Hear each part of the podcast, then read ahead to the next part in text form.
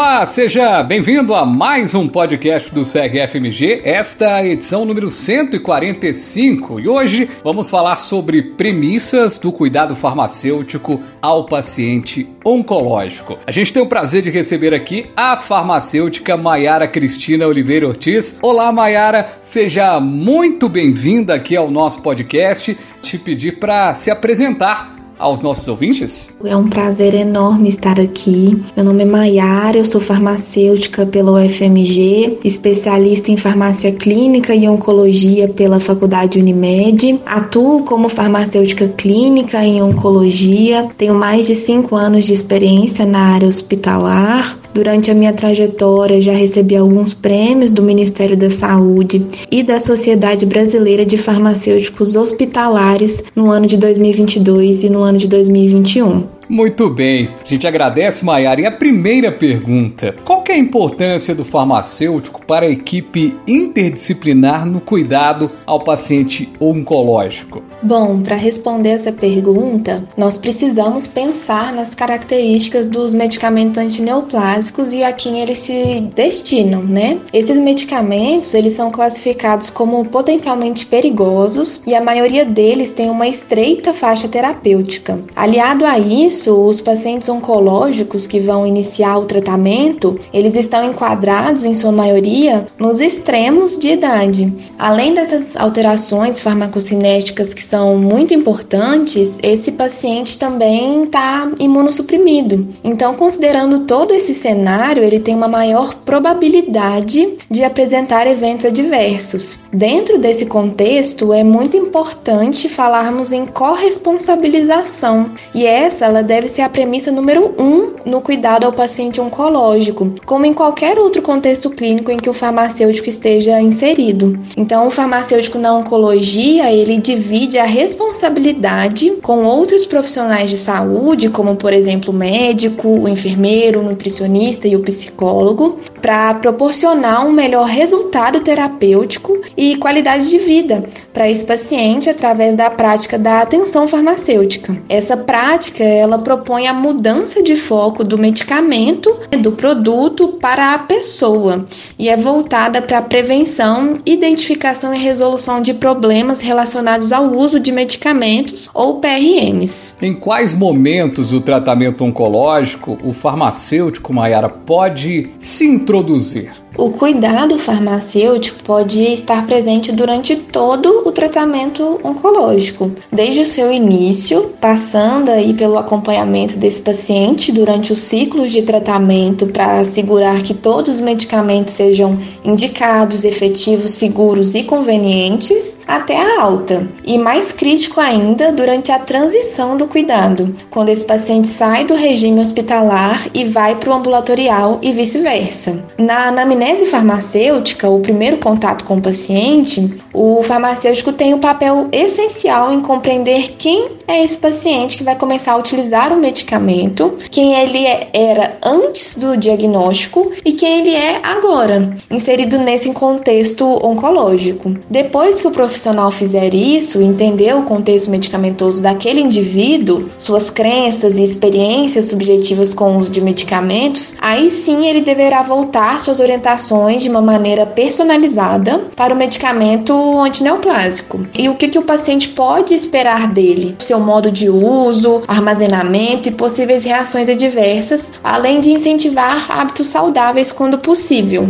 Depois desse primeiro momento, o farmacêutico começará a se inserir no acompanhamento desse paciente ao longo do seu tratamento, tendo como base o plano de cuidado que foi traçado para ele, que deve respeitar as individualidades de cada um e ser coerente de acordo com os PRMs encontrados pelo profissional através do raciocínio clínico, independente da metodologia que for utilizada. Durante esse acompanhamento, que deve ser realizado até que todos os PRMs estejam solucionados, o farmacêutico pode estar presente a cada ciclo de tratamento, realizando o manejo das comorbidades prévias do paciente diante do medicamento antineoplásico, que pode interferir no controle de inúmeras doenças crônicas, possibilitando o manejo de dor oncológico mais efetivo, é, viabilizando o acesso a determinados medicamentos. E quando falamos né, em tratamento antineoplásico via oral, o farmacêutico ele é essencial em cada dispensação do medicamento, principalmente quando se trata da adesão. Interessante essa abordagem e remete a uma questão importante, né? Como que o farmacêutico pode ter uma atuação mais ativa na identificação precoce, na prevenção e no manejo de reações adversas? É muito importante que o farmacêutico saiba traduzir o seu conhecimento técnico para uma linguagem mais acessível durante a orientação,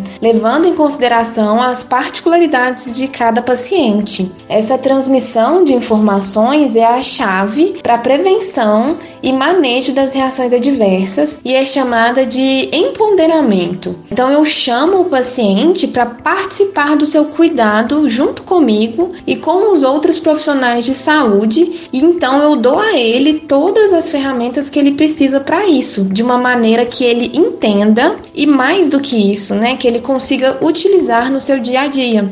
Por isso é importante falar sobre hábitos que auxiliam na prevenção de reações adversas e se elas aparecerem, como que ele vai manejar isso e a partir de quando que ele deve entrar em contato com o profissional de saúde. Agora é interessante, né, que dentro de uma relação farmacêutico-paciente é importante ter a relação de confiança. E como se estabelece essa relação, Mayara? Mais uma vez, eu não posso deixar de lado, né, de deixar de falar sobre essa individualização do cuidado farmacêutico. É necessário saber quais orientações eu vou priorizar para cada paciente. O diagnóstico de câncer, na maioria das vezes, já traz uma carga emocional muito grande. E aliado a isso, tem o tratamento, que também pode impor limitações muito expressivas na vida desse paciente. Parar de fumar, parar de beber, perder a independência que ele tem para realizar algumas atividades. Então, nós, enquanto profissionais de saúde, sabemos a importância, por exemplo, de cessar o tabagismo e o etilismo, mas precisamos ter cuidado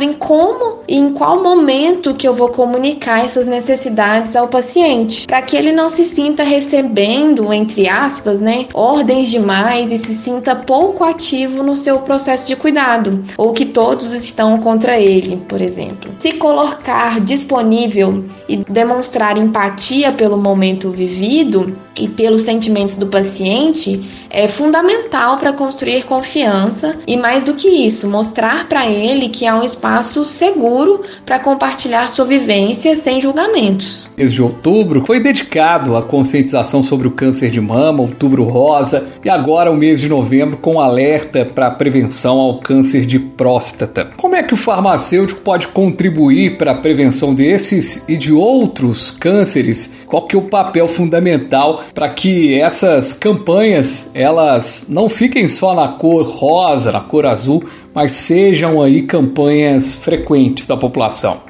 Quando falamos em prevenção, temos que considerar os dois tipos, a primária e a secundária. O farmacêutico pode contribuir em ambas. Na prevenção primária, para qualquer tipo de câncer, é importante estimular o paciente a aderir a hábitos de vida saudáveis, como realizar uma alimentação balanceada, atividade física regular para controle da obesidade, incentivar a cessação do tabagismo e do etilismo, alertar sobre os riscos de exposição exposição à radiação ionizante, auxiliar nas campanhas de conscientização e disseminar conhecimento e informação para rastreio da doença, como o autoexame das mamas para o câncer de mama. Na prevenção secundária no câncer de mama, o paciente pode contribuir estimulando a realização da mamografia de rotina em mulheres de 50 a 69 anos, uma vez a cada dois anos. No câncer de próstata, incentivando a realização do exame de toque a partir dos 45 anos para homens com fator de risco ou a partir dos 50 anos para homens sem esses fatores.